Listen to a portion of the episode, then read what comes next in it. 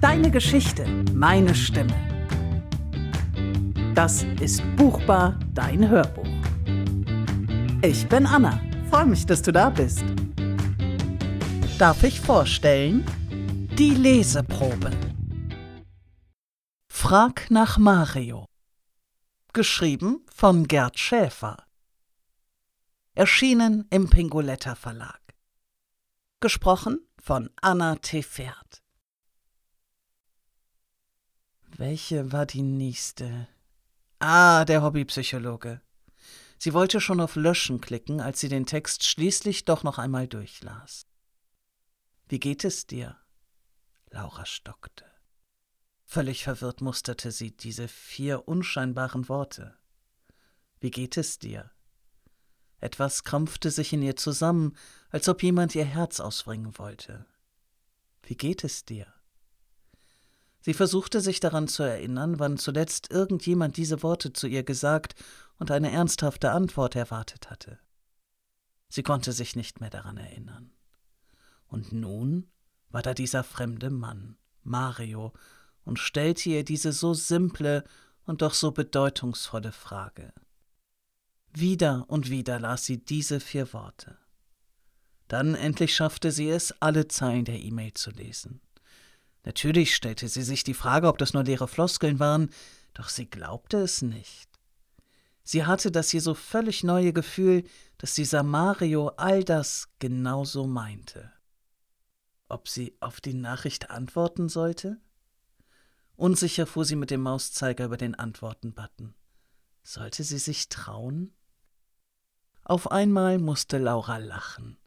Hatte sie nicht vorgehabt, das ganze Wochenende mit fremden Menschen zu schreiben, sie zu treffen und irgendwelche besonderen Momente bis hin zum Sex mit ihnen zu erleben? Und jetzt war sie zu schüchtern, um eine harmlose E-Mail zu beantworten? Entschlossen klickte sie auf Antworten. Hallo Mario, herzlichen Dank für deine Nachricht. Sehr gerne würde ich ein wenig mit dir mailen. In deiner Nachricht hast du geschrieben, dass es hilft, sich jemandem anzuvertrauen. Ich bin mir nicht sicher, ob ich so etwas kann. Möglicherweise brauche ich ein wenig Zeit, bevor ich mich etwas mehr öffnen kann. Ich hoffe, das ist okay für dich. Viele Grüße, Laura. Insgesamt benötigte Laura fast eine halbe Stunde für die paar Zeilen. Etwa hundertmal las sie ihren Text durch und hundertmal hatte sie etwas daran auszusetzen. Sie änderte hier ein Wort und formulierte dort einen Satz um. Sie wollte freundlich klingen, aber nicht zu offenherzig. Sie wollte zögerlich klingen, aber nicht abweisend.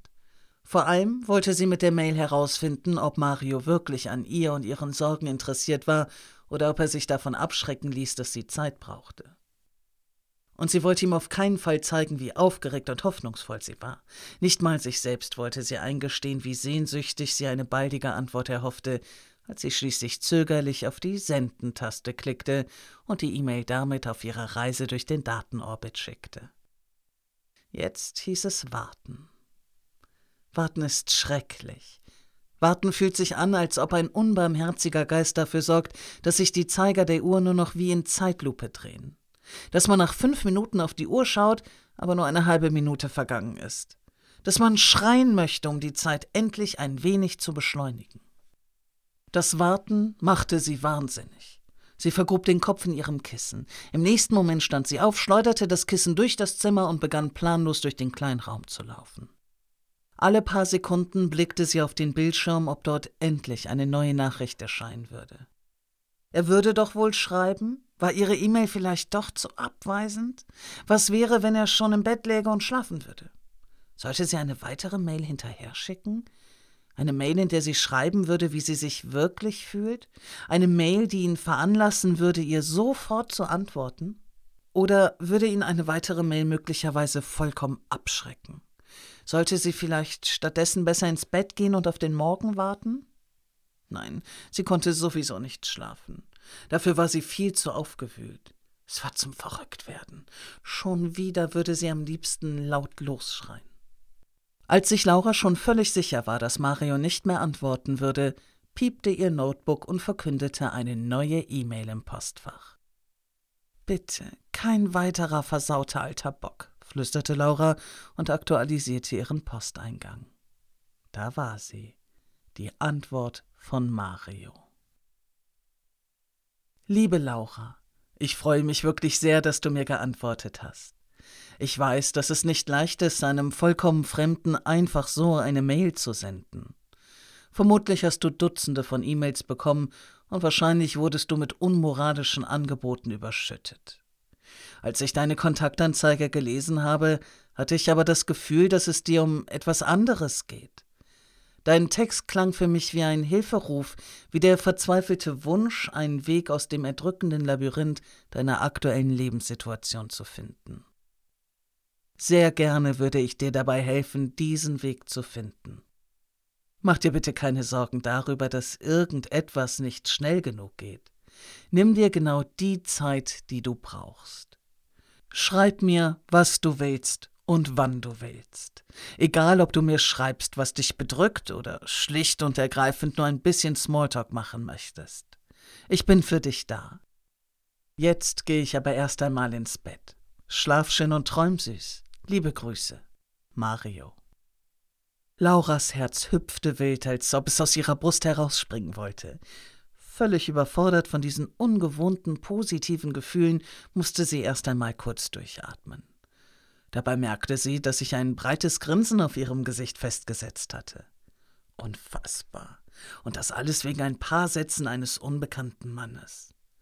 Sie musste jedoch zugeben, dass Marios Worte etwas in ihr zum Klingen brachten, seine einfühlsame und unaufgeregte Art, sein Bestreben, ihr bei ihren Problemen zu helfen.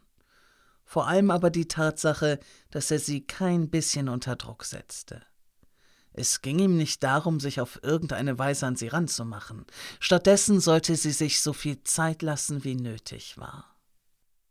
Schlaf schön und träum süß. Das gefiel ihr. Der einzige Gute-Nacht-Gruß, den sie kannte, war ein brummiges Grummeln, das Christian manchmal von sich gab, wenn er einigermaßen ausgeglichen und gut gelaunt war. Träumsüß. Ja, das würde sie. Laura wünschte Mario ebenfalls eine gute Nacht und machte sich dann beschwingt bettfertig. Sie schlief schon nach wenigen Minuten glücklich lächelnd ein. Als sie am nächsten Morgen wach wurde, war es schon hell. Sie blinzelte ungläubig, als ihr die Sonne ins Gesicht schien. Verwundert warf sie einen Blick auf die Uhr. Halb neun. Seit Monaten hatte sie nicht mehr durchgeschlafen. Normalerweise träumte sie schlecht, wälzte sich ruhelos von einer Seite auf die andere oder starrte an die Decke zum blinkenden Licht des Rauchmelders, während ihr unheilvolle Gedanken durch den Kopf gingen. Sie stand dann immer schon in aller Herrgottsfrühe auf, völlig gerädert, müde und schlecht gelaunt. Heute jedoch fühlte sie sich ausgeschlafen und fröhlich. Die Dusche war erfrischend und belebend, ihr Müsli mit frischem Obst eine Geschmacksexplosion. Erwartungsvoll setzte sie sich an ihren PC und freute sich wahnsinnig über Marius liebevolle Guten Morgen E-Mail. Frag nach Mario. Geschrieben von Gerd Schäfer. Mehr Infos zu diesem Buch und zum Autor gibt es auf pingoletta.de.